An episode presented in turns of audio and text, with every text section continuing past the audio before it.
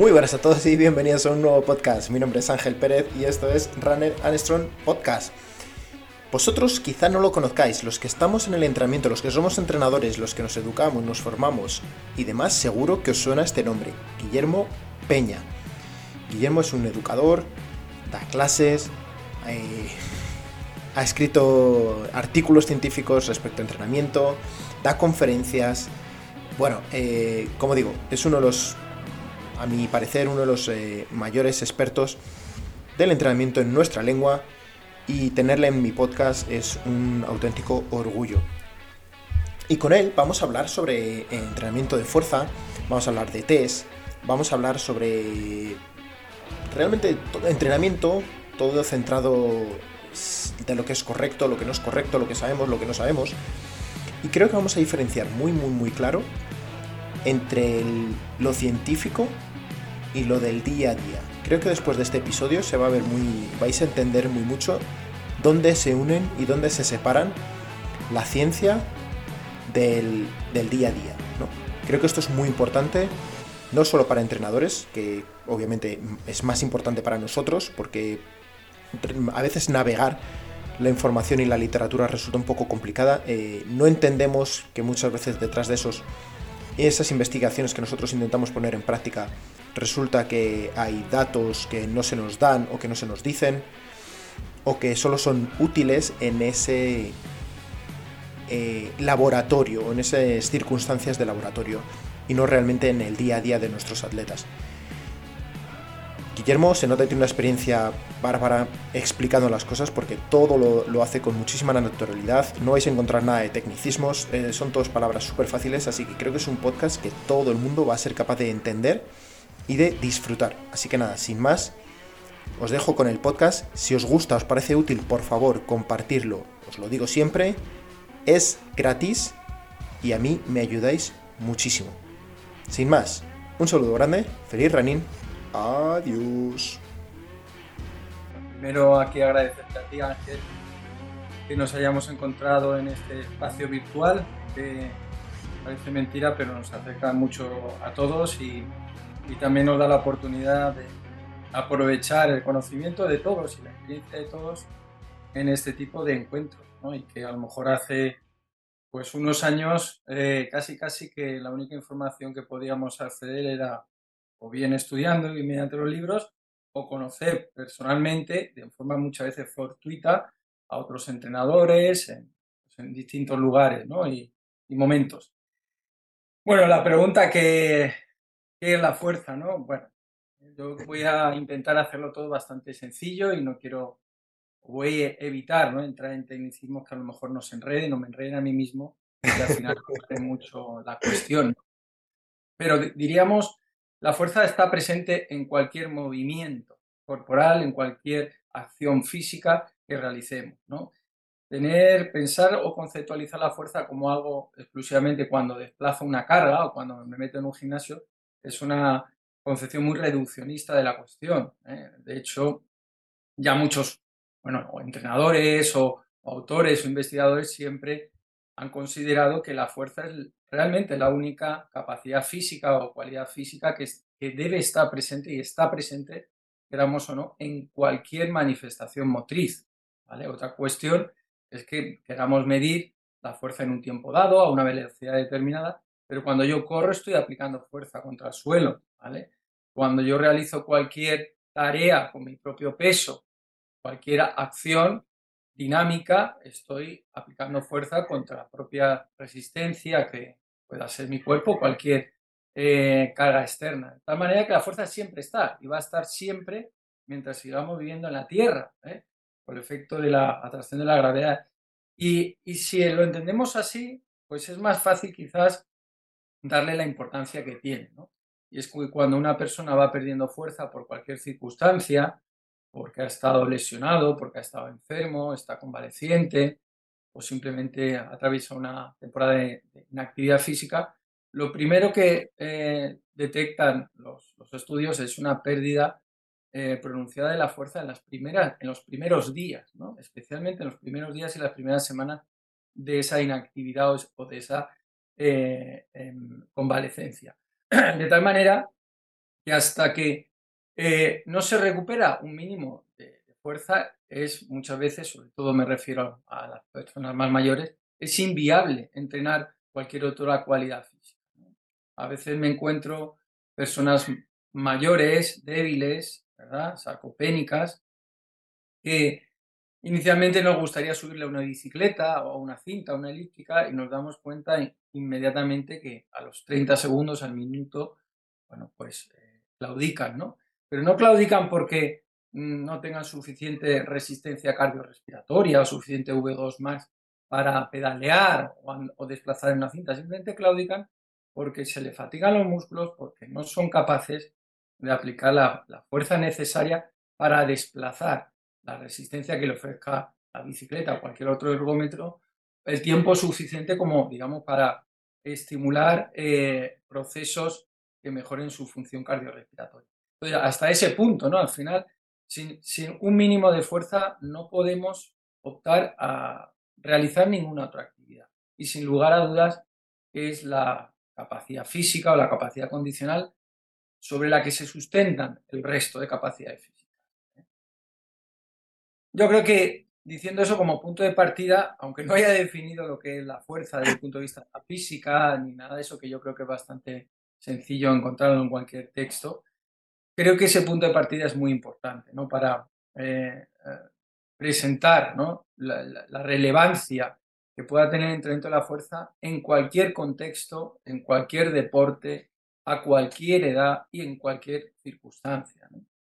Eh, y eso es así, eso es así, porque del momento que yo me levanto de la silla de mi escritorio, o que bajo un escalón, o subo un escalón, o doy un paso, o realizo cualquier acción, estoy, quiera o no, aplicando un bueno, un pico de fuerza determinado para, bueno, pues eh, mm, realizar ese, esa tarea. Creo esta definición que has dado sobre la fuerza es, maravillosa y, y realmente da la importancia que tiene, sobre todo, ya no hablemos de rendimiento, pero, pero a personas mayores es algo que, que es bestial. O sea, que es que cuando tú miras estudios y ves que la mayoría de, pues eso, eh, bien fuerza de agarre o un eje de prensa de piernas y más tiene mayor correlación con mortalidad que, prácticamente ningún otro tipo de test eh, supuestamente de salud o va a ser presión arterial o no ves que la fuerza tiene muchísimo más correlación con, con ello, ¿no? Y aún así, por algún motivo que desconozco, seguimos el, todo el tema de entrenamiento de fuerza en gimnasio y demás, eh, sigue un poco, se está abriendo un poco más, por suerte, pero sigue un poco como, no sé si estigmatizado, o como sigue siendo cosa de, de, de, frikis de gimnasio, o un poco, no sé, se le ve a veces se desvirtúa un poco, ¿no? Cuando, si tú estás en un grupo social y dices que tú qué haces, pues yo levanto pesas, siguen mirando un poco raro, si dices que haces trialdones, eh, juego qué guay, cómo haces eso, qué, qué tal, ¿no? Si dices el tema de las pesas, es como, mm, siempre genera un poquito de rechazo. Bueno, eh, es posible, pero cada vez menos también, Ángel, cada vez menos, ¿no? Porque eh, está cambiando mucho y muy rápido. Sobre todo, yo observo, y lo digo desde mi punto de vista, en el colectivo femenino, ¿no? El colectivo femenino, es verdad que, bueno, pues décadas atrás, eh, veían quizás el entrenamiento dentro del contexto de lo que llamamos al gimnasio como algo, bueno, pues un poco más orientado quizás a, hombres, a la gente, a, los chicos jóvenes, y cada vez más son las chicas las que entrenan la fuerza. Y, me atrevo a decir algo en relación a esto. Eh, no queriendo generalizar, pero en cierta medida sí. Probablemente quienes más se puedan beneficiar del entrenamiento de la fuerza sean las mujeres eh, en su conjunto, y particularmente en determinados momentos o fases de su vida, ¿no? o en función de qué actividades hagan. Quiero decir con esto que el entrenamiento de fuerza nos beneficia a todos en cualquier momento, a cualquier edad, eso ya lo he dicho. Pero sobre todo en aquellas personas, y aquí incluyo al colectivo femenino, que a lo mejor nunca hayan hecho de forma sistemática, de forma organizada un entrenamiento de fuerza, enseguida se dan cuenta de los beneficios que les reporta y que además eh, les va a servir para poder realizar otras actividades que les guste más, otros deportes o otras actividades físicas, con un mayor eh, nivel de rendimiento, eh, previniendo determinadas lesiones, disfrutando más de la actividad y cansándose menos, ¿no? Entonces, cuando eso ya ha calado, ¿no? En, sobre todo en las chicas jóvenes, lo veo mucho, ahora en, gente de 16, 18, 20 años, 20 y tantos años, no sé en qué medida a lo mejor lo han popularizado algunas tendencias, pero eh, veo que cada vez eh, hay más público femenino y me alegra mucho en los gimnasios. Me da igual el nombre que le pongamos al, al, entrenamiento que hagan, ¿vale? O, eh, o, en el entorno que lo hagan, pero al final están mm, desplazando, levantando cargas, haciendo movimientos, bueno, de distinto tipo, ejercicios de distinto tipo, y está calando mucho en ellas, ¿no? Y eso mm, poco reforzando lo que decía, ¿no? Les, les va a generar un beneficio muy bueno en ese momento y en el futuro, porque sabemos de sobra que las mujeres son las que van, más van a sufrir a largo plazo, por ejemplo, de osteopenia, de osteoporosis. Eh, en general, que sea un poco atrevido a hacer esta extrapolación, necesitan ellas más mm, eh, un trabajo de fortalecimiento, de estabilización de distintas articulaciones y no tanto de movilidad o de flexibilidad, pues esas mujeres que en temprana edad ya están incluyendo el entrenamiento de la fuerza como un complemento muchas veces, no como la única actividad, como un complemento a sus otras actividades deportivas, pues están generando un doble beneficio, están generando, bueno, pues por, otro, por una parte, como he comentado, un capital óseo, que cuando sean más mayores y se acerquen a la menopausia, a la premenopausia, a la menopausia y por menopausia, van a, verse beneficiados de ese trabajo, de ese entrenamiento que acumularon en esas edades más tempranas, porque aunque me esté centrando ahora concretamente en la osteoporosis, pero las mujeres, bueno, pues tienen una densidad ósea menor que los hombres a cualquier edad, ¿no? Por eso son, se afectan más de este problema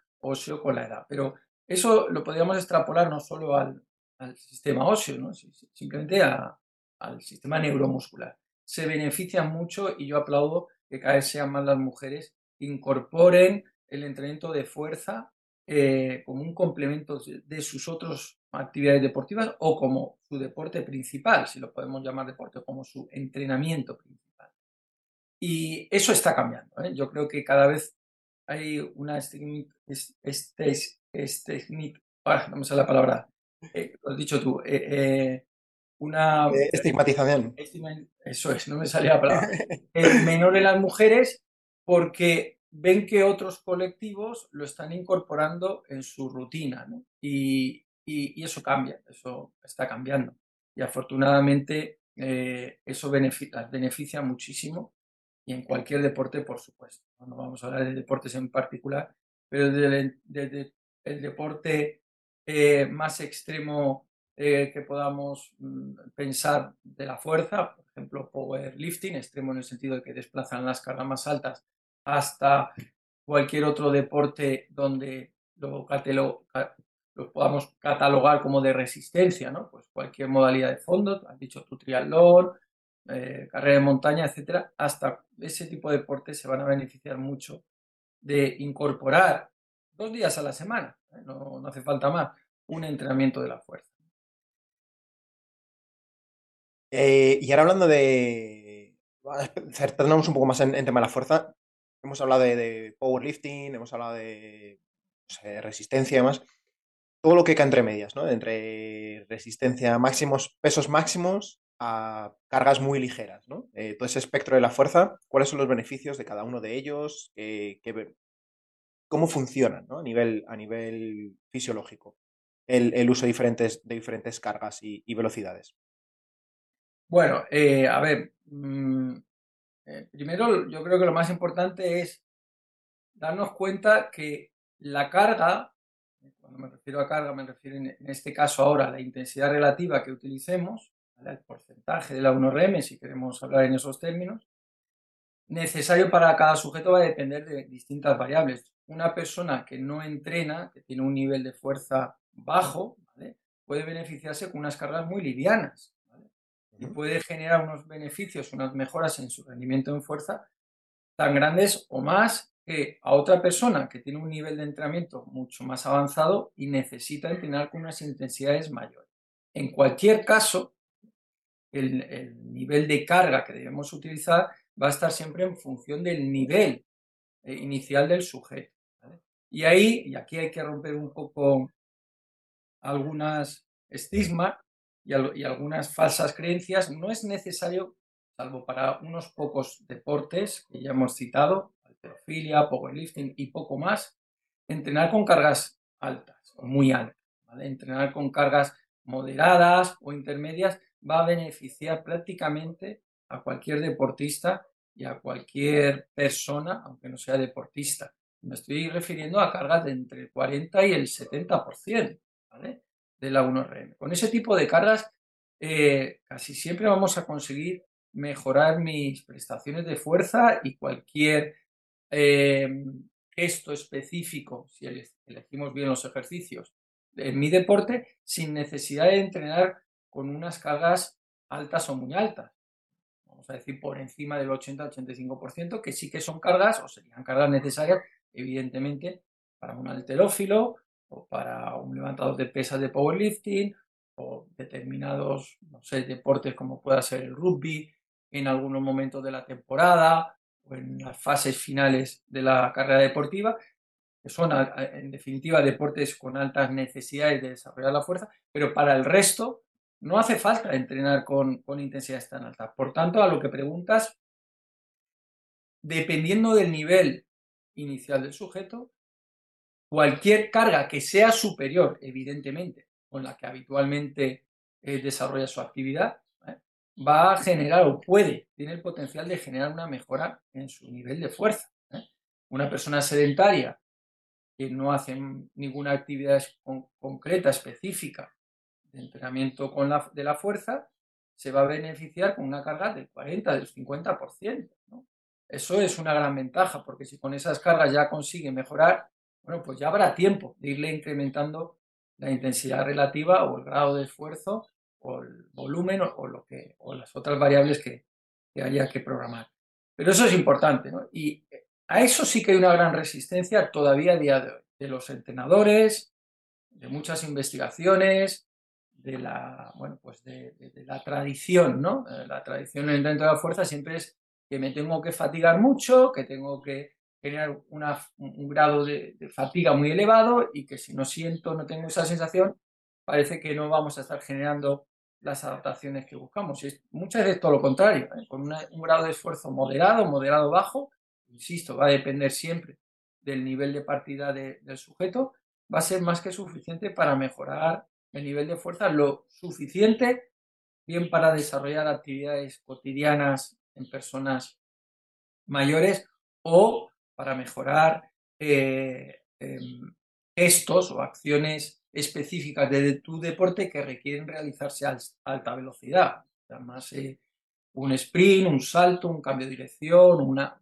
una deceleración después de un sprint, un lanzamiento, bueno, pues ese tipo de, acciones que son comunes a, multitud de deportes de equipo, el entrenamiento mm, que, diseñemos no necesita para nada entrenar con una intensidades tan altas como he dicho antes, ¿no?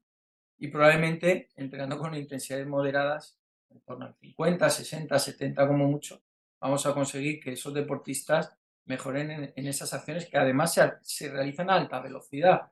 Yo un cambio de dirección cuando al baloncesto o al mano lo tengo que hacer a máxima velocidad, si no, no me voy a zafar del, del adversario. Como son acciones que se realizan a alta velocidad, los tiempos de contacto son muy breves tú tendrás que entrenar con cargas eh, lo suficientemente, digamos, livianas para que puedas desplazarlas a alta velocidad y tengan una transferencia a esas acciones que vas a realizar luego en la cancha. Entonces, bueno, yo creo que lo más importante era mm, aclarar esto. Yo sé que eh, decirle a alguien, no, no, si no hace falta que entrenes a tus deportistas con, con una carga mayor del 70%, por ejemplo, en futbolista, en general, en su conjunto. Dirán, no, hombre, eso es una carga muy liviana, eh, necesito mm, coger más peso. Bueno, yo sé que ese es el pensamiento habitual eh, que puedan tener muchos entrenadores y deportistas, pero mm, vamos a decir que no es necesario. ¿vale? Si no es necesario entrenar con tanto esfuerzo, con tanta intensidad, bueno, se trata de buscar el mínimo esfuerzo rentable. Si yo mejoro con una serie, vamos a suponer, ¿para qué voy a hacer dos series? ¿no? Cuando vea que con una serie no mejoro, bueno, pues probaré con dos series. Cuando vea que no mejoro con mi 60%, bueno, probaré con mi 65%. Pasa que eso es fácil exponerlo, pero luego eh, es difícil muchas veces, incluso para los entrenadores, creérnoslo y además llevarlo a la práctica. Pero a eso va a depender siempre de cómo el entrenador se comunica ¿no? Con sus deportistas, con sus entrenados, con, qué convencimiento eh, em, pone en práctica todas estas premisas y cómo demuestra, evaluando a, esas personas, a esos deportistas que entrenando así han mejorado mucho, ¿no? Que luego esta es otro caballo de batalla. Muchas veces eh, decimos que hay que entrenar de esta manera u otra o que esta manera de entrenar es mejor que esta otra, pero no evaluamos bien o no se evalúa, ¿no? O se evalúa de una manera muy grosera, ¿no? Y, y si tú no evalúas, pues es como si fueras al médico, te da un tratamiento y después del tratamiento no te vuelve a hacer una prueba, la misma prueba que te hizo, si fue una analítica, pues otra analítica y diga, efectivamente, usted ha mejorado en estos parámetros y el tratamiento ha funcionado o no ha funcionado y hay que cambiar el tratamiento. ¿no? Bueno, hay que aplicarlo sin lugar a duda también en nuestra profesión y evaluar muchas veces es más sencillo de lo que nos eh, imaginamos, pero sí que es verdad que más vale eh, evaluar bien que, si no sabemos evaluar, mejor no evaluar porque podemos llevar a error el, bueno, pues el resultado que pensamos y, estar equivocados ¿no? y, tomar una decisión equivocada porque hemos evaluado mal. ¿no? Pero bueno, sería otro tema muy amplio ¿no? que comentar. Me encanta, mira, no tenía pensado el tema de, los test y demás, pero creo que, ese, que es un tema súper importante y en lo que me, me, Sobre todo me ha llamado mucho la atención en las últimas semanas desde una, una entrevista que hice con, con, personas del cuerpo, de los cuerpos especiales de seguridad del Estado, donde hablamos ¿no? de las eh, pruebas físicas de, para hacer oposiciones. ¿no? Es decir, bueno, ¿se está realmente midiendo las necesidades luego del trabajo o son pruebas realmente aleatorias. Entonces, también he escuchado en otro podcast ¿no? a, a, personas eh, atletas, por ejemplo, eh, decían los test, el famoso FMS. Y entonces, claro, decía, bueno, estás testando tus atletas para pues, el tema FMS que está muy bien, que para quien no lo conozca, pues es un tema sobre todo de rangos de movimiento y de habilidad un poco de coordinación. Eh, está muy bien que los testes, pero ahora ¿qué estás haciendo? ¿Tu ¿El entrenamiento que estás haciendo es para mejorarles en su deporte o es para mejorar el test la próxima vez que lo hagas? Porque realmente que tú mejores en el test, en este test específico de FMS, no te va a hacer mejor a lo mejor futbolista. Entonces, ¿qué estás midiendo? Mm. ¿Para qué? ¿Cuál es la, ciencia detrás? De los tests es, muy importante, creo que se, se, cometen muchísimos fallos, incluso los más altos niveles, como estamos hablando de los cuerpos de seguridad del Estado, incluso en la liga más millonaria, como puede ser la NFL, donde esto, el, 40, los 40 metros, ¿no? El 40 dash. Eh, cuando resulta que el 97% de las carreras son menores, mucho menores de, 40 metros. Estás haciendo un test de velocidad donde realmente casi nunca se llega a hacer 40 metros. ¿no? Entonces, ni siquiera estás evaluando algo que, que, sucede luego en el, en el campo de, de, fútbol en este caso. Me parece muy curioso. ¿Cuáles son, ¿Cuál es tu pensamiento acerca de los test o qué test tú ves que tengan algún tipo de correlación realmente con rendimiento, con el rendimiento? Mm. Bueno, es un tema muy amplio, la verdad, Ángel. Eh, has dicho muchas cosas y, estamos de acuerdo.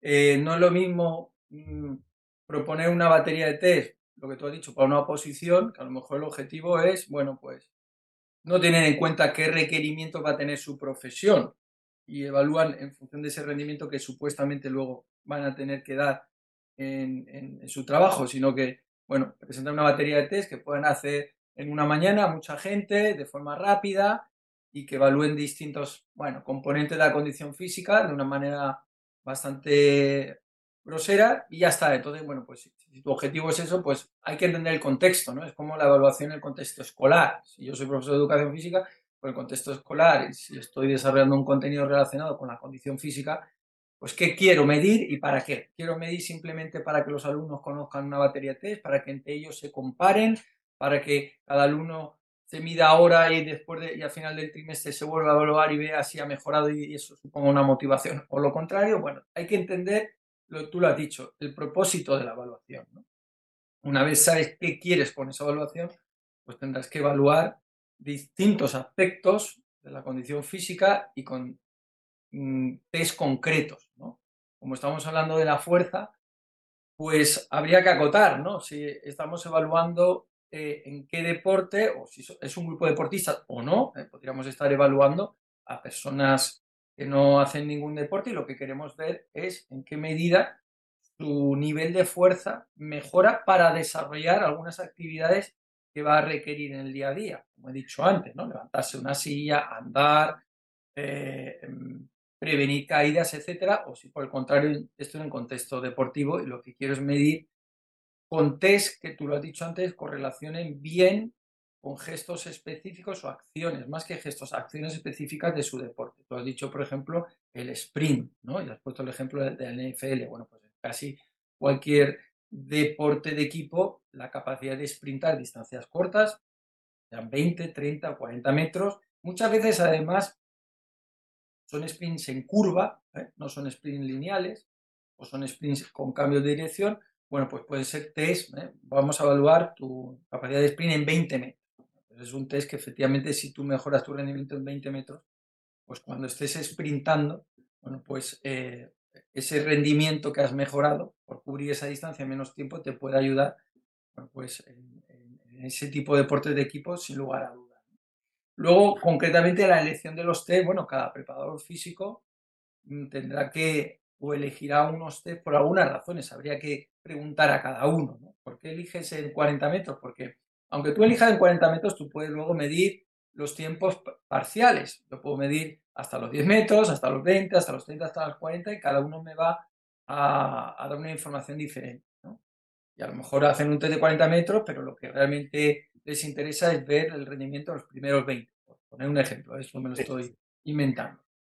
Eh, también es muy importante, mm, que vayamos mezclando ideas, por supuesto, em, volviendo al tema de fuerza, ¿eh? qué ejercicios o qué test de fuerza correlacionan con actividades o acciones eh, en, tu deporte, ¿no? Por ejemplo, la sentadilla que todos los conocemos, y cuando digo sentadilla me refiero siempre a sentadilla completa, pues la mejora en, la sentadilla de completa pues va a correlacionar casi siempre con tu capacidad de salto vertical, con tu capacidad de aceleración en 20 metros, con tu capacidad de cambiar de dirección. Bueno, pues ese, con ese tipo de test, evaluar el rendimiento en sentadilla, otra cosa es cómo, ¿eh? ¿Qué test, cómo se hace, cuál es el protocolo, pues eh, te va a arrojar una información muy relevante. ¿eh? Y es muy probable que si tú has mejorado el test en sentadilla con las cargas bajas, a vuestra puntualización, vas a mejorar tu capacidad de salto. Y vas a mejorar tu capacidad de sprint en los primeros 20 metros. Bueno, pues ahí sí, si tú sabes que eso está bastante analizado, que haciendo un test de cargas progresivas en sentadilla, pues te arroja una información que te ayuda a prever si tu atleta ha mejorado o puede haber mejorado en, otras acciones, ¿eh? como puede el sprint o el salto, bueno, pues es, es, interesante, ¿no? Pero sin embargo, si yo, no sé, voy a evaluar el test en press de hombro pero resulta que en mi deporte, que es el fútbol, no es una acción determinante la fuerza que yo pueda manifestar empujando en sentido vertical, pues podríamos todos estar de acuerdo, bueno, ¿y para qué evalúas el pérez de hombro? ¿no? ¿Para qué lo evalúas? ¿no? Céntrate más en el tren inferior y si quieres hacer algo en tren superior, desde luego que creo que casi nunca un futbolista va a levantar una carga por encima de la cabeza jugando al fútbol. ¿no? Bueno, pues hay cosas que son de sentido común y luego otras que son más de conocimiento, ¿no? Alguien puede decir, ya, pero un futbolista no hace sentadillas, corre haciendo apoyos eh, unipodales y cambios de dirección unipodales, muchas veces salta a una pierna, sí, sí, pero es que el test de, o la acción de la sentadilla correlaciona con esas otras actividades, con, esas otras acciones. Definitiva, es un tema muy amplio, es muy amplio, habría que matizar mucho el contexto, para qué, qué test, qué protocolo, pero sin lugar a dudas, si no evaluamos, que es por lo que había salido esta, esta cuestión, si no evaluamos de forma objetiva, es difícil, es, difícil que luego tomemos decisiones eh, mm, eh, más acertadas o que nos equivoquemos menos, siempre nos vamos a estar equivocando, pero ese margen de error cada vez se minimice menos. Porque al final lo dejamos todo un poco a las sensaciones que tiene el deportista, a las sensaciones que tengo yo y a lo que, bueno, eh, a las creencias que a lo mejor me interesa mantener. Y está bien, porque esa, esa intuición siempre la vas a tener. Está bien que tengamos intuición, está bien que preguntemos al deportista. Todo eso está muy bien y eso siempre va va a estar ahí presente. La cuestión es que además de eso hay que cuantificar los cambios. Y la única manera de cuantificar los cambios es haciendo test que sean fiables, válidos, con protocolos bastante estandarizados y precisos y poder trasladar esa información numéricamente y poder comparar porcentajes de cambio o lo que sea el antes y después. ¿eh? Hay a veces que cuando uno dice por ahí, he mejorado un 6%, parece que es poco, a priori, 6%, qué poco. No, no, a veces mejorar un 6% es muy difícil, ¿vale? Es muy difícil, sobre todo si hablamos de gente que está muy entrenada. ¿eh? Mejorar un 6%, hombre, también hay que decir, mejorar un 6% en 6 semanas, con 4 semanas o en 8 semanas. Pero a veces mejorar es más difícil de lo que nos pensamos, ¿no? Y, y si no has mejorado, el test, bueno, pues te hace ver que por lo menos en ese test, en esa acción, el, lo que tú esperabas, que puede ser por mil circunstancias, porque los test, la evaluación es un mundo apasionante, es muy amplio, puedes haber evaluado el momento incorrecto, puedes evaluar un día que el deportista no está recuperado, no está descansado, puede haber fallo de protocolo, de instrumental, de mil aspectos, ¿no? Y, pero si lo haces todo moderadamente bien o lo mejor que puedas, eh, la información que te, que te arroja los test bien hechos pues eh, no la vas a conseguir cuantificar de otra manera. Mi intuición, yo puedo tener una intuición, pero no sé si es un 6%, un 4 o un 12, lo que mi intuición me, me, dice, ¿no? por ahí creo que mm, hay mucho camino que recorrer y además, ya lo adelanto, la mejor forma ¿eh? de, evaluar y de medir los cambios de rendimiento en fuerza es midiendo los cambios de velocidad ante una misma carga, así de, sencillo. Yo me pongo un peso X, ideal sería ponerse distintos pesos, sería un test de carga progresiva, pero puedo coger de referencia dos o tres pesos diferentes, siempre los mismos pesos, hacer un calentamiento, hacer el ejercicio en la situación más estable posible, que muchas veces es un multipower, me refiero a la evaluación, hacer dos o tres repeticiones a máxima velocidad con esa carga y registrar la velocidad más alta. Y esa velocidad en ese ejercicio, en ese test, tomarla como referencia en sucesivas evaluaciones. De tal manera que si la tendencia es que, no sé, 40 kilos antes los desplazaba a un metro por segundo y ahora en el segundo test lo desplazo a 1,07, en el tercer test a las 8 semanas a 1,12 y así sucesivamente, la tendencia es que estoy mejorando mi rendimiento en esa acción, en ese test. Y no hay que evaluar nada más, me refiero a la evaluación del rendimiento. Estamos hablando del rendimiento físico en, ese tipo de acciones y que muchas veces caen más en el contexto del deporte, aunque también el de la salud. ¿eh? Cuidado, en la salud también se puede utilizar la velocidad perfectamente. Hay que seleccionar bien las cosas y los test, pero se puede evaluar igual. Bueno, me he enrollado un poco por aquí. Me gustaría que también digas tu opinión y que. No, sí, sí, totalmente. No sea un monólogo, no sea un monólogo. No, no, totalmente. Me encanta. de opiniones.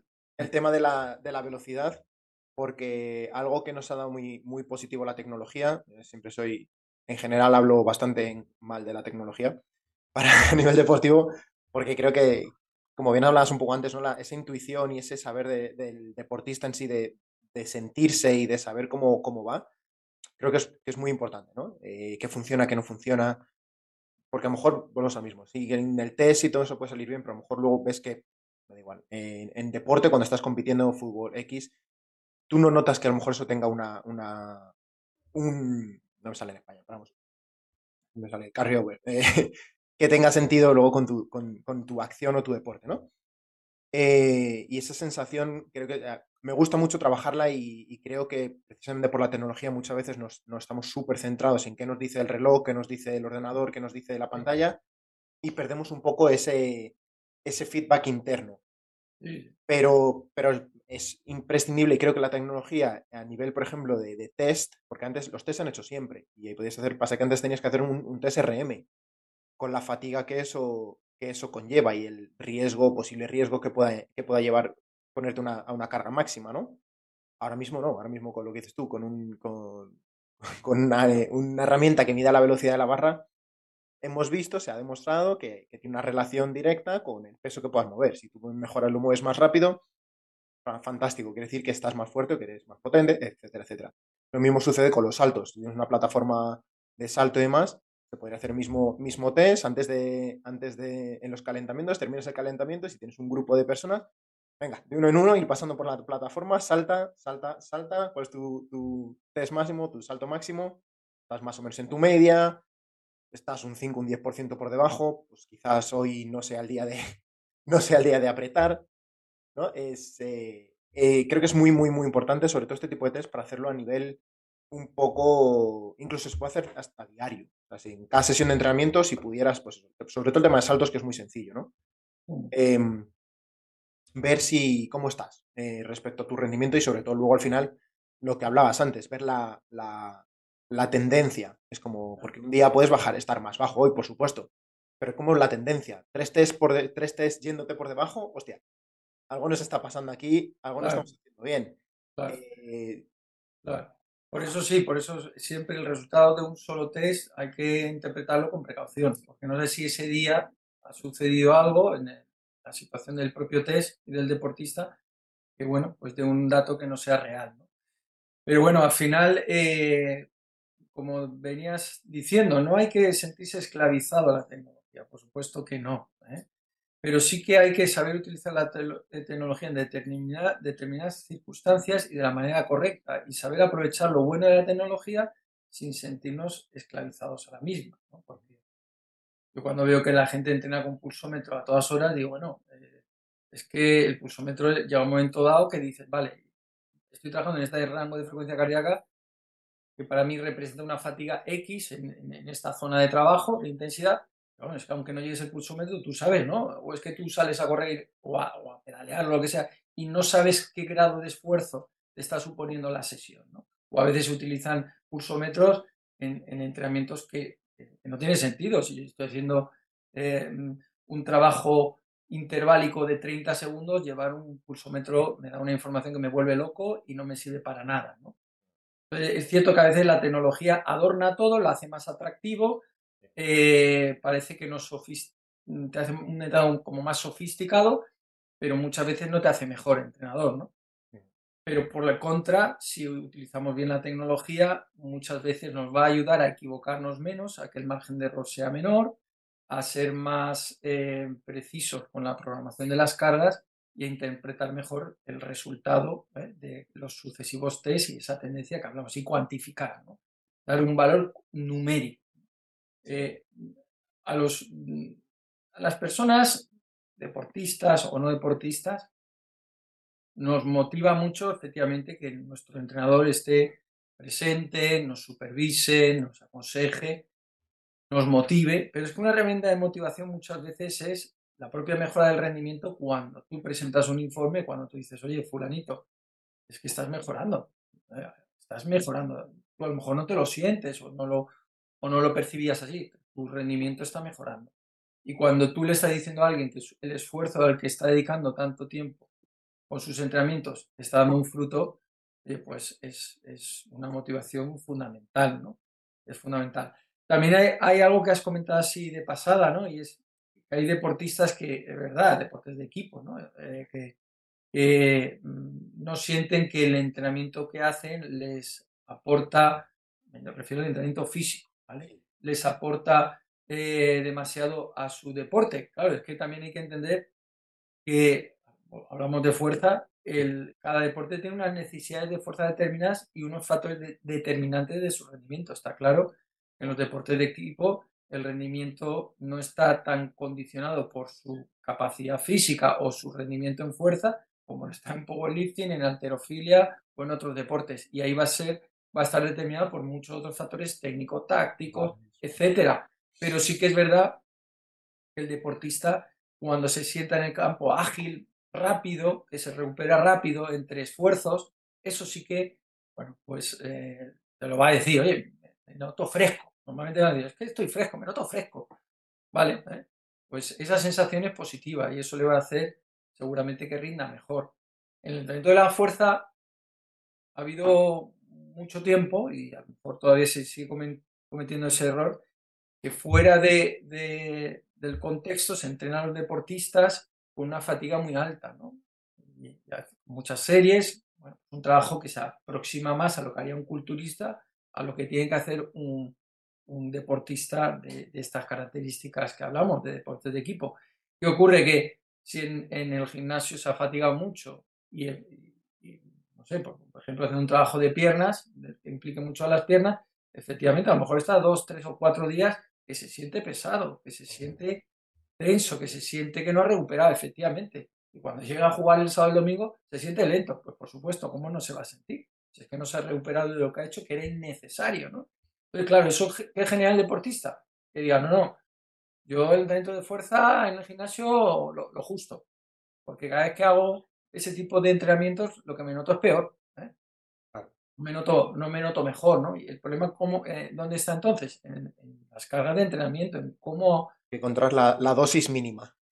Claro, la, la, dosis mínima que le beneficie en su rendimiento y que le fatigue lo menos posible, que le deje una fatiga residual lo más baja posible. Y ahí, yo lo he dicho al inicio de la entrevista, eh, hay que romper muchos eh, estigmas, mucho más.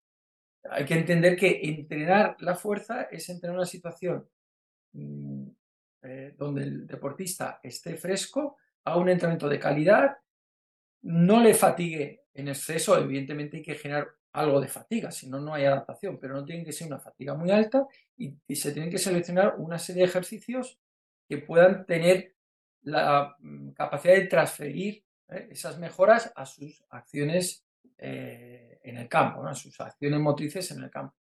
Y eso se aleja muchas veces de lo que vemos en los gimnasios, donde la gente entrena la fuerza porque es su actividad, su objetivo es la musculación y bueno, pues eh, eso requiere otro planteamiento del entrenamiento muy distinto, ¿vale? Entonces hay que diferenciar mucho el objetivo, el contexto, el nivel de entrenamiento del sujeto. El objetivo es fundamental. ¿no? Si mi objetivo es muscular, evidentemente me tengo que fatigar más, tengo que hacer un volumen de entrenamiento mayor, tengo que aproximarme más al fallo muscular, que si mi objetivo es rendir más en mi eh, partido de voleibol o de balonmano o de baloncesto, donde yo lo que quiero es ser rápido, rendir mucho en, algún gesto, que normalmente van a ser saltos, aceleraciones y demás, y no necesariamente tener masa, más masa muscular me va a mejorar mi rendimiento. Puede incluso que sea lo contrario. ¿eh? Tengo que desplazar más carga y si encima voy más lento, pues puede ser lo contrario. ¿no? O sea que al final eh, el contexto y el nivel de partida del sujeto determina totalmente el planteamiento del entrenamiento. Al final siempre todas las, todas las entrevistas y todo lo que hablamos acaba, acaba siempre en la misma palabra, ¿no? Individualización. ¿Qué, es, ¿Qué es lo que la persona, es lo que la persona necesita, necesita en, ese, momento? Eh, es una de las cosas del entrenamiento, los test de, velocidad de los que hablabas, ¿no? Que se puede medir a tiempo real cuál es tu, por ejemplo, mm. tu RM de ese día. Coges tu peso X, 30 kilos, lo mueves, sale una correlación de que tu RM histórico a lo mejor son 100 kilos pero hoy estás a 90 kilos. Por ejemplo, puedes adaptar para ese día la carga correcta. Es decir, bueno, pues hoy el 70% con el que queremos trabajar la velocidad es X, 75 kilos, ¿no? Y trabajas, pues trabajar en, ese, en, esa, en esa línea, ¿no? Donde puedas ajustar un poquito más eh, porcentajes. Pero bueno, que sí, aún así, si no tienes acceso, porque obviamente no todo el mundo tiene acceso a este tipo de tecnología, creo que siempre es mucho mejor ir ir al lado más de la prevenir, eh, quitar siempre un 10%, un 5, un 10% menos del kilaje que, tú creas. Y, lo bueno que nos ha demostrado también la, teoría y la, o la investigación es que cuando se mueven las cargas a máxima velocidad o máxima intención, la estimulación muscular y neural es igual. Es, máxima, claro, sí. Has dicho un montón de cosas que son ciertas. Yo voy a hacer alguna puntualización, ¿no? Eh, eh, el uso de la, de la, medición de la velocidad en el dentro de la fuerza pues tiene una serie de ventajas, como has comentado, ¿no? que en tiempo real yo puedo saber, desde el momento que hago una repetición a máxima velocidad, qué intensidad relativa representa ese peso en ese momento. Pero añadiría que te da igual cuál sea tu 1RM. Aunque te haga una predicción de que tu 1RM hoy es mejor o peor que la de hace tres días, es independiente, porque en el momento que tú haces, realizas esa repetición a máxima velocidad y esa velocidad tiene una correlación con un porcentaje, la 1RM, ya sabes ese porcentaje, ya sabes si estás entrenando con el 60 que tenías previsto o a lo mejor esa carga, ese peso representa hoy el 54 y decides o no ponerle un poquito más de peso. O sea, te libera incluso de la necesidad de estimar o conocer cuál es tu 1RM. Podemos perfectamente entrenar, programar y evaluar sin saber cuál es mi 1RM. En la medida que yo sepa que cargas inferiores a, mi 1RM, qué intensidad representan y si las voy desplazando más rápidamente que antes. Porque además, lo más habitual es que cuando yo una carga su máxima la desplazo más rápido, mi 1RM también habrá mejorado, más o menos en la misma proporción. Con lo cual, al final es un dato que, mm, no es necesario conocer cuál es mi 1RM, pero lo que sí que es necesario es saber a qué velocidad estoy desplazando cargas submáximas para tomarlas como referencia. Luego, por otro lado, eh, también eh, comentar que eh, la medición de la velocidad no tiene que ser algo diario. Yo sé que a mí me pasa, yo no todos los días no entreno con un encoder a una barra. A lo mejor no tengo el encoder en ese momento o por circunstancias no quiero colocarlo, pero sí que puedo perfectamente cada semana o cada dos semanas, o si no, en el peor de los casos, al inicio del, ciclo de entrenamiento y al final, medir la velocidad y ver cuánto me estoy desviando de la carga que yo había programado, ¿eh? que yo tenía previsto. Porque no sé si somos conscientes, pero es muy importante eh, decir lo siguiente, es que a día de hoy podemos realmente saber con qué carga estamos entrenando. Antes no lo sabíamos. Creíamos que lo sabíamos, pero no, porque tú antes hacías un test de una RM hace seis semanas, pero a día de hoy esas intensidades y esos pesos que tú habías calculado ya no representan los porcentajes que representaban ese día, porque tu rendimiento ha ido cambiando y a lo mejor hoy te crees que estás entrenando con una carga del 60% y estás entrenando con una carga de 45%. Sin embargo, cuando tú mides la velocidad en tiempo real, en ese instante, por la relación carga-velocidad, te dice de una manera muy precisa y bastante, con un, error mm, pequeño eh, qué intensidad representa ese peso hoy en este momento. De tal manera que tú acabas de entrenar el ciclo y dices, bueno, yo sé que este sujeto hemos estado entrenando tres sesiones con el 50, tres sesiones con el 55. Sabes con qué eh, carga has conseguido el resultado actual. De tal manera que puedes eh, em, relacionar ¿no? esa relación dosis-respuesta o carga de entrenamiento y rendimiento, sabiendo realmente que ¿Cuál ha sido tu intervención? ¿Con qué cargas ha estado entrenando el deportista? Antes no, antes era algo intuitivo y aproximado. Bueno, hemos, eh, yo he programado un ciclo desde el 60 hasta el 80%. ¿Por qué sabes que entrenó con esas intensidades? No, porque le medí al principio del ciclo. No, ya, pero al principio del ciclo, primero, ¿cómo le mediste? Probablemente mal. Y lo que mediste hace 8 o 10 semanas, hoy no, no va a representar la misma intensidad casi seguro. Y a veces no representa no porque sea menor, a veces es mayor. ¿eh? Porque le evaluaste en un momento que por lo estás que metiendo mucho volumen, a lo mejor no te estás recuperando suficiente, no se está produciendo esta supercompensación. Claro, entonces en el momento que tú ya sabes con qué cargas se está entrenando, es mucho más fácil luego racionalizar el entrenamiento y llegar a conclusiones, ¿no? O sea que al final son distintas ventajas, pero insisto, no hay que sentirse esclavizado a la tecnología, pero tampoco eh, obviarlo. ¿eh? porque tan peligroso es sentirse, como digo, muy atado al uso de la tecnología constantemente en cada entrenamiento como no utilizarla nunca, ¿no? Y pensar que nuestro ojo clínico es lo mejor, mi experiencia, porque al final todo suma, ¿vale? Y te ayuda a cruzar datos. Si yo mi intuición y la de mi deportista se, se corrobora por unos test, mi intuición se ve reforzada. oye, pues por lo menos aquí yo iba acertado, ¿no? Pero a veces te puede llevar sorpresa, ¿no? A veces te crees que está mejorando y si realiza determinado test, vamos a suponer un test de 20, 30 metros, un sprint, y el rendimiento empeora, ojo, ahí no hay trampa ni cartón, ha empeorado. Puedes repetir el mismo test tres repeticiones, tres veces. Pero si hacer el promedio o algo, hemos hecho, algo hemos hecho mal en el ciclo. Algo, no sale. ¿eh? Si yo te estaba entrenando para que fueras más rápido eh, en, la cancha y no eres más rápido, mm, no, he hecho, no, he hecho, bien las cosas. No he hecho bien las cosas, ¿eh? suponiendo que se haya hecho bien el test. y, sucede, lo que hablabas muchas veces, ¿no? Es decir, al fin y al cabo es, es, un arte, el arte de adaptarte también a las, a las situaciones y no mm. siempre y no siempre lo hacemos lo hacemos de la manera de la manera más correcta no siempre es, está ese, error humano que, que, podemos tener al fin y al cabo la programación la hacemos desde el sofá de nuestra desde nuestro escritorio y no, y no en la pista ¿no? luego llegas a la pista lo haces las cosas y dices ostras esto no lo que lo que yo tenía pensado no va a ser no va a ser viable Claro, siempre va a haber un margen que nos desviemos de lo previsto programado a lo que se realiza.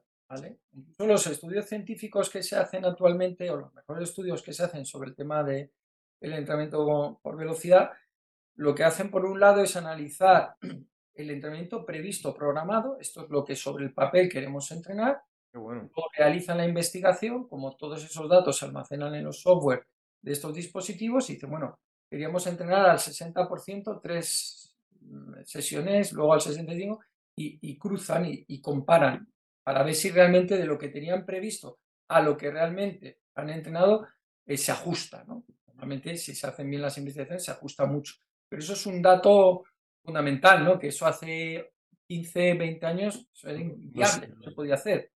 Ponían sobre el papel, he entrenado esto, quiero entrenar con esta carga, pero lo que luego se hacía, vaya usted a saber. Por lo tanto, las conclusiones y los resultados de esos estudios, pues te quedará siempre la duda. Oye, pero es que estos estudios decían que había que entrenar con esas intensidades, pero realmente entrenaron esas intensidades cuando eh, eh, desarrollaron esos estudios. Sin embargo, bueno, pues la velocidad en ese contexto del laboratorio, si quieres, nos ayuda mucho a, tener controlada una de las variables fundamentales, que es la carga del entrenamiento mm, que se ha utilizado. ¿no? O sea que, bueno, pues como digo, ¿no? Eh, no podemos eh, estar de espaldas al avance que hay tecnológico, al avance que ese avance tecnológico ha permitido en el conocimiento, y ahora bien, hay que saber, bueno, crear esos vasos mm, comunicantes entre la teoría o, los estudios científicos y la práctica, eh, bueno, pues mm, obteniendo lo mejor, sabiendo las limitaciones que tenemos, pero mm, diciendo que, que al final el margen de error se reduce. Si hacemos bien las cosas, se reduce. Lo que pasa y siempre va a haber un margen intrínseco al propio entrenamiento. Y que además, em, una cosa e, es que yo sepa qué intensidad he entrenado hoy y otra cosa es si esa intensidad era la, más apropiada para ese sujeto en este momento. Eso no te lo solventa la tecnología. Ahí, la tecnología... Perdón que te interrumpa. es que justo tenía una cosa en la cabeza y que te, pues comentando un poco sobre los ciclos y demás. Eh, ¿Estás familiarizado con Cal el Trifesic, el programa más famoso es, Trifesic eh, Training. Ha sido nombrado entrenador del año de la NSCA en varias ocasiones, es eh, strength coach de no sé qué universidad estadounidense y demás. El mm. tipo tiene acceso a, todo tipo de, máquinas y de juguetes y demás, y es un, es un loco, literalmente este es un, este es un tarao del mm. entrenamiento.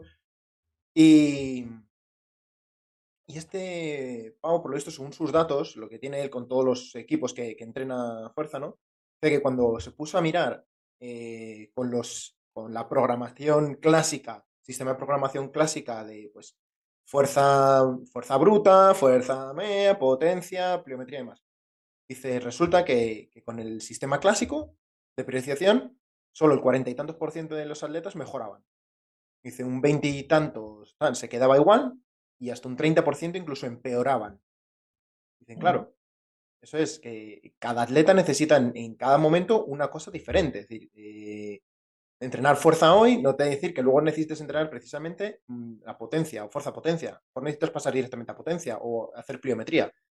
Y este, este pavo ha, ha encontrado, o eso creo, tiene unas tablas, de hecho se pueden buscar, lo tienen abierto todo esto. Eh, donde mide los sprint de 5 metros, 10 metros y 20 metros, y según las ecuaciones que tiene montadas, en base a esos tiempos que han sacado, en esas tres distancias, sabe qué ciclo necesita, cuál tiene ser el siguiente mesociclo. Con lo cual, todos los lunes, lo que sea, por ejemplo, todos los lunes se inician, todos los atletas hacen ese sprint de 20 metros, tres pruebas, correlacionan con los datos y dicen, hostia, este tío necesita trabajar esta semana la fuerza, este tío necesita trabajar la potencia, este tío necesita hacer pliometría. Y lo van ajustando semanalmente de manera completamente individualizada. Y se parece súper curioso, eh, pero claro, el acceso, el acceso a tecnología que tiene, que tiene el hombre esto, pues no, mm. tenemos la mayoría, y de, y de, gente detrás analizando datos y demás, pues es muy, es muy bestia, ¿no? Pero me parece muy curioso, muy, muy, muy curioso. Claro, sí, sí, bueno, pues al final, ya lo has dicho tú varias veces, eh, el buen entrenador va a ser el que mejor individualice las cargas a cada deportista que, entrene. Lo que pasa es que a veces decir individualizar queda muy bien, pero en la práctica tampoco individualizamos. ¿no? O sea, la individualización es como un principio del entrenamiento que a todos nos gusta escuchar y decir, pero luego si analizamos nuestra propia práctica, casi nadie individualiza. Quiero decir que la individualización em, por lo menos en el entrenamiento de la fuerza, es muy difícil si no estás midiendo casi cada día lo que está ocurriendo en la respuesta del deportista. Porque puede suceder que yo en tres sesiones eh, no mejore la velocidad a la que desplazo una carga y ahí tú te tienes que hacer una pregunta. He dicho tres y podría decir cinco, ¿no? A las cinco o seis sesiones, el mismo peso, veo que lo desplazo a la misma velocidad que la primera. ¿Qué hago? ¿Qué hago? ¿Aumento la carga o la disminuyo? ¿Aumento el volumen o lo disminuyo? Bueno, pues esas preguntas que todos nos podemos hacer cuando tú tomas una decisión es cuando has individualizado. Otra cosa es que vuelvas a aceptar o no, o vuelvas a, encontrarte con la misma situación. Pero ese nivel de individualización que se requeriría, sí que muchas veces es imposible si no dispones de la tecnología casi diariamente en cada entrenamiento. al final es una individualización la que hacemos todos bien pretendida, ¿vale? Pero en la práctica muchas veces mm, no está la individualización o mm, no, no, nos ayuda a corregir demasiado, ¿no? Tú has hablado de, esta persona, de este entrenador que dispone de, datos y que eso le permite a tomar decisiones diariamente, tratando de personalizar, individualizar más las cargas con el objetivo de, bueno, pues eh, que no haya deportistas que no mejoren o que incluso empeoren. Esa es su, pretensión. Otra cosa es que lo consiga, porque luego habría que ver los resultados que se advierten de esas decisiones que ha tomado en base al análisis de todos esos resultados. El entrenamiento es complicado, pero es que además, eso nos, a mí me ha pasado, incluso haciendo investigaciones, tú aplicas el mismo tratamiento, el mismo entrenamiento a un grupo de sujetos, y cuando digo el mismo, digo midiendo la velocidad con un error muy pequeño, comparativamente como cuando tú entrenas fuera del laboratorio y hay sujetos en un grupo que no mejoran. Y otros que mejoran un 12%, y otros un 7%, y otros un 1%, otros que empeoran. ¿eh? Eso normalmente los estudios casi nunca lo, lo, desvelamos, porque tú analizas los datos estadísticamente de forma conjunta. ¿vale? Pero tú te das cuenta y dices, bueno, si he entrenado midiendo, eh, controlando muy bien las variables y de 20 sujetos ha habido dos que han empeorado, uno que no ha mejorado y el resto ha mejorado, es que ha habido gente que no ha mejorado, perdón, ha, habido gente que no ha mejorado. ¿eh? Y, es que esa es la realidad, porque la respuesta al entrenamiento es muy individual de cada sujeto, ¿eh? por mil circunstancias. Entonces, eso es lo bonito y lo difícil del entrenamiento a la vez. El entrenamiento, lo he dicho, tiene una parte de arte, tiene una parte de intuición y tiene una gran componente de conocimiento y de experiencia y de estudio. Pero esa parte de, intuición, al final tienes que basarla también en lo que tú vas observando y en el efecto de las intervenciones tuyas como entrenador, para que tú constantemente estés haciendo un ciclo de retroalimentación. Digas, oye, es que esta persona no me ha mejorado en seis semanas, por lo menos en estos dos test que le he hecho. Tengo que cambiar algo, no voy a repetir lo mismo. Más allá de que haya analizado el por qué, oye, estás bien hoy, has estado enfermo, vamos a suponer que todo ha estupendamente y que no hay ninguna razón que tú puedas intuir que justifica que el resultado sea menor. No lo entiendo. Le evalué bien, le he vuelto a reevaluar bien y da un, rendimiento menor. Bueno, pues me he equivocado en el propio entrenamiento. Y ahí tú tienes que decidir. Muchas veces la, tentación es, pues le pongo más peso. Pues a, lo mejor es al revés. mejor. A lo mejor tiene que hacer menos repeticiones de las que está haciendo con esa misma cara. Por ejemplo, me sucede mucho con, movimientos en sí, ¿no? Dices tú, este mm. movimiento para ciertas lesiones, dices, este protocolo me va genial, lo pones en marcha con persona X y ves que no van mejorando. dices tú, hostia, pues tengo que hacer otra cosa. Y dices, bueno, pues esto sí me ha funcionado. Y te encuentras en otra tercera persona y dices, pues no me funcionan estas dos cosas, pues tendré que hacer una tercera. Claro. Por eso, a ver, la investigación no nos solventa todos los problemas, ni mucho menos. Pero la investigación hay que entenderla de la siguiente manera. Cuando se investiga, se trata de eh, desarrollar, bueno, pues una, una intervención, una forma de entrenar, unas cargas en un contexto lo más controlado que se puede y a un grupo numeroso de personas. Cuando digo el que se puede es en una situación donde se trata de controlar cualquier variable extraña que pueda interferir en el rendimiento del deportista y por lo tanto falsear el resultado posterior. Y se suele hacer y debe hacerse con un grupo numeroso de personas para que no el resultado de uno es lo que nos pasa cuando entramos a una persona. Tú has mejorado, pues ya me creo que todo el mundo mejora con lo que te he hecho a ti. No, no, tú has mejorado tú. A lo mejor otras 20 personas con unas características incluso similares a las tuyas no hubieran mejorado en la misma medida. Incluso alguno habría, habría eh, eh, disminuido su rendimiento. Entonces, la investigación lo que trata es determinados problemas que los entrenadores nos podamos encontrar es, bueno, vamos a hacer una situación muy controlada con un grupo numeroso de deportistas, aislando las variables y vamos a ver el efecto de esta variable en concreto, ¿eh? de la intensidad o del descanso o de las repeticiones o de la y vamos a ver qué efecto tiene. Es verdad que muchas veces son situaciones un poco ficticias que a lo mejor no se dan en, en, en la situación de campo real, pero claro, es que la investigación no puede investigar 20 variables a la vez, porque caería en el mismo error que cuando nosotros entrenamos a alguien y pensamos que nuestra intervención funcionaría para cualquier otra persona. Entonces, cuando la investigación aísla las variables que puedan contaminar esos resultados y se centra en unas pocas, con un grupo numeroso de deportistas y mm, eh, eh, vierte unos, unos resultados que nos permiten alcanzar unas conclusiones, tenemos que saber en qué contexto se ha dado y decir, bueno, pues los resultados que me dan no solo una investigación, eso es otra cosa que añadir, sino varias investigaciones similares en torno a la misma temática, me permiten a mí como entrenador empezar a aplicar lo que de esas investigaciones en concreto se conoce que es más eficaz o más seguro o lo que sea a mi contexto particular de entrenamiento, pero sabiendo que en mi contexto particular de entrenamiento hay otras variables que yo no puedo controlar, que en ese estudio intentaron controlar lo mejor posible. ¿vale? Pues, eh, controlar la temperatura, la hora en la que entrenaron, el volumen, la intensidad, las características de los sujetos. Supuestamente esos sujetos no entrenaban nada más esas semanas. ¿eh? Cuando nosotros entrenamos gente que hoy entrenan conmigo no sé qué, pero mañana salen a correr, el otro hacen otra cosa que yo no les veo. Entonces, bueno, pues ahí es un poco caótico. Pero eso no quiere decir que demos la espalda a la investigación, sino que la investigación trata de aislar problemas de investigación muy concretos de la mejor manera posible, con limitaciones obviamente, y que nos ayudan cada vez a tener eh, menos dudas y tener como un, un, eh, paisaje con, menos arbustos que, me tapen la visión, ¿no? En definitiva, te van ayudando a aclarar, se, dan, se van dando pasos progresivamente que te ayudan a tomar decisiones cada vez más, certeza, más certeras. Y algo que he dicho también eh, antes, no nos equivoquemos.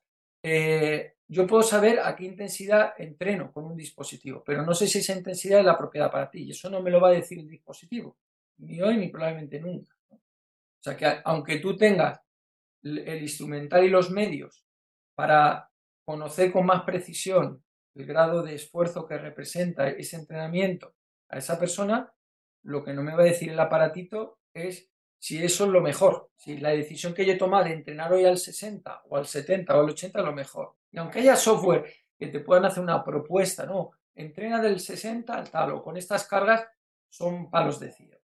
No, la, máquina no, todavía no ha llegado al desarrollo tecnológico como para que sepa individualmente con qué intensidades hay que entrenar. Por eso yo creo que debemos un poco, bueno, sospechar, ¿no? Constructivamente cuando alguien nos quiera vender un, supuesto método o un procedimiento que dice que aplicando esto se mejora el rendimiento, porque la respuesta individual de cada sujeto, como sabemos todos, es muy variable.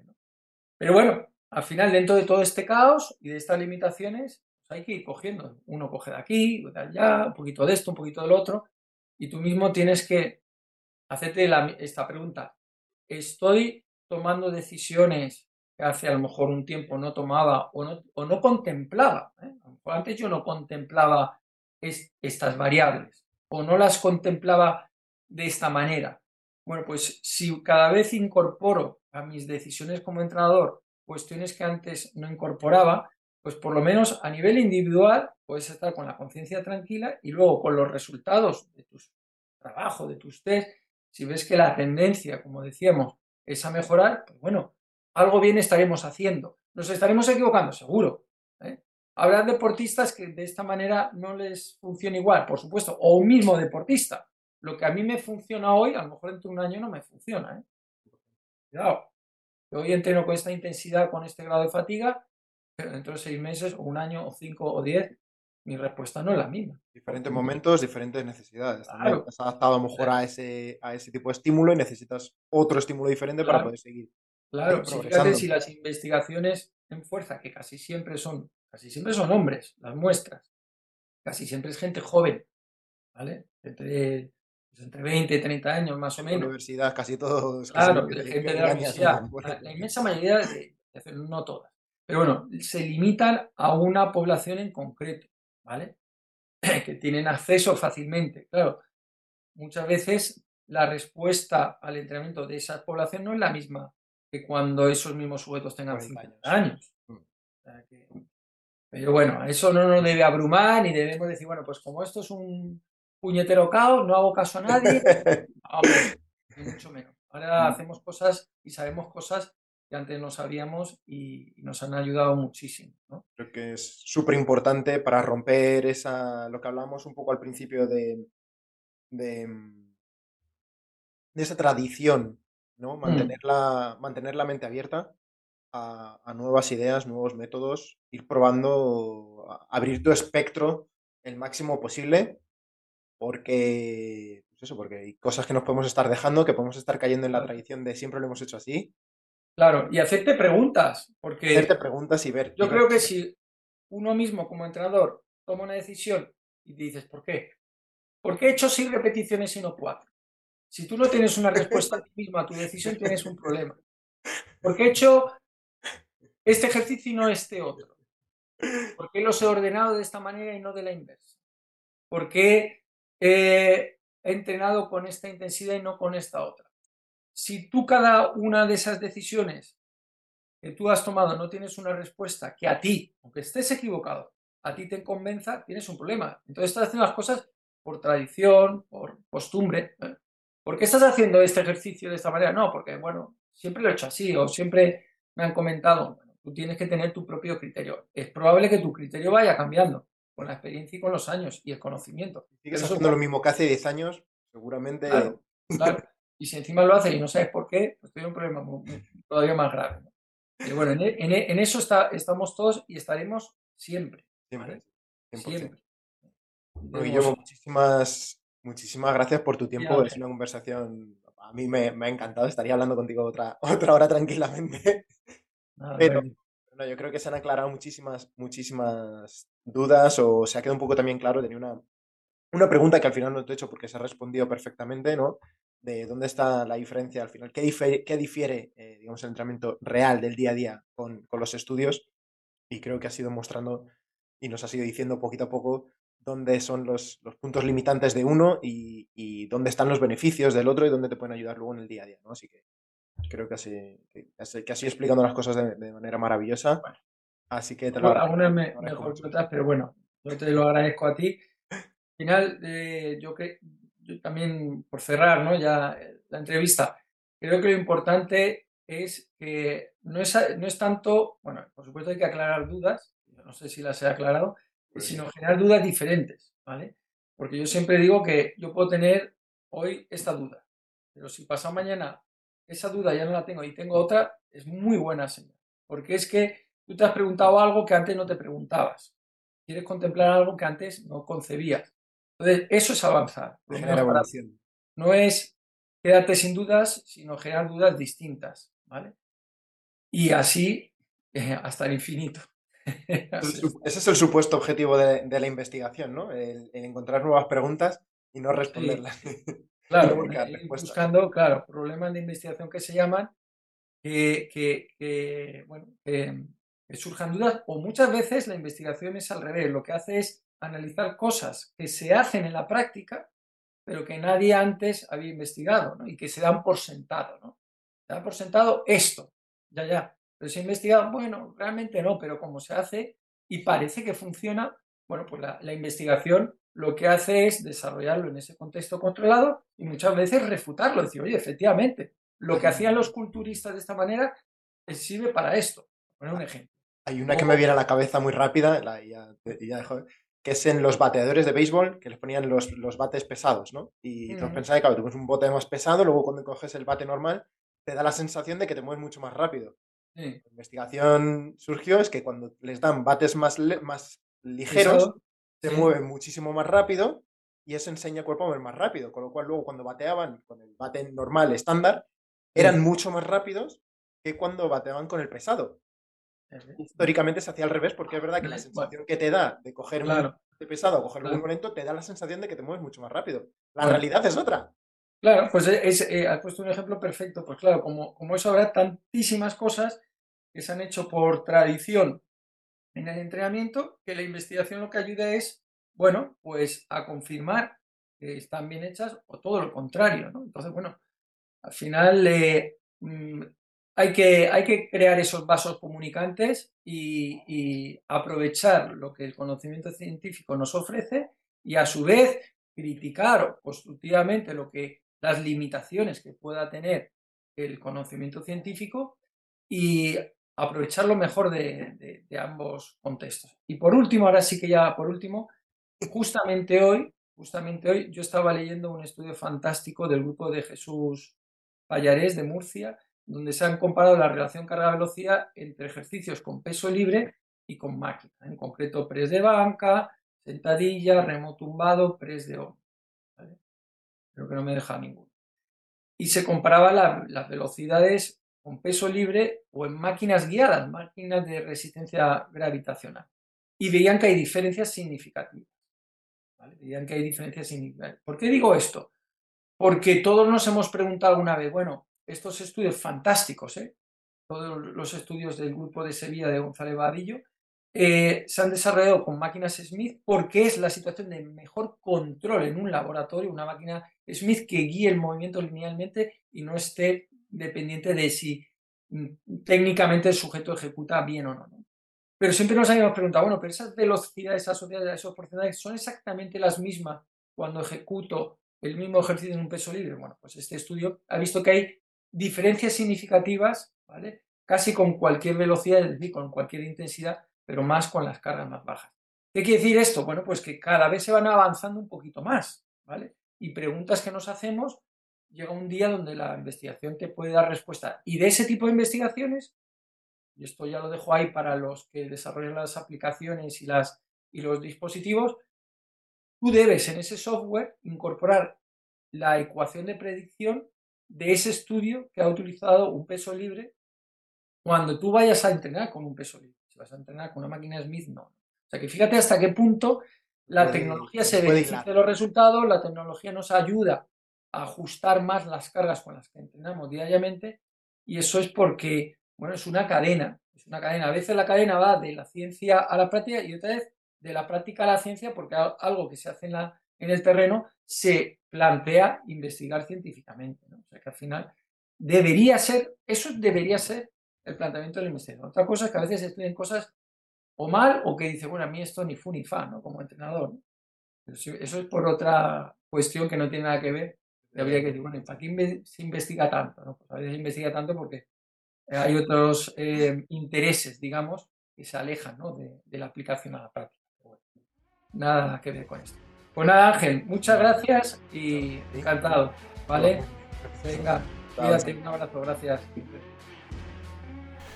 Pues hasta aquí mi conversación con Guillermo. Como digo, creo que he dejado todo bastante, bastante bien claro, aunque con muchas preguntas en el tintero, desde luego, así que me encantaría tener una segunda, una segunda oportunidad con, con Guillermo y tratar otros temas.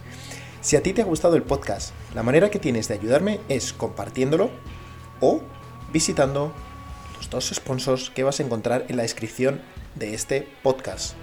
Get Strong y Precision Fuel and Hydration. Sin más, chicos, nos vemos el próximo jueves en otro episodio. Hasta entonces, un saludo grande, feliz running, adiós.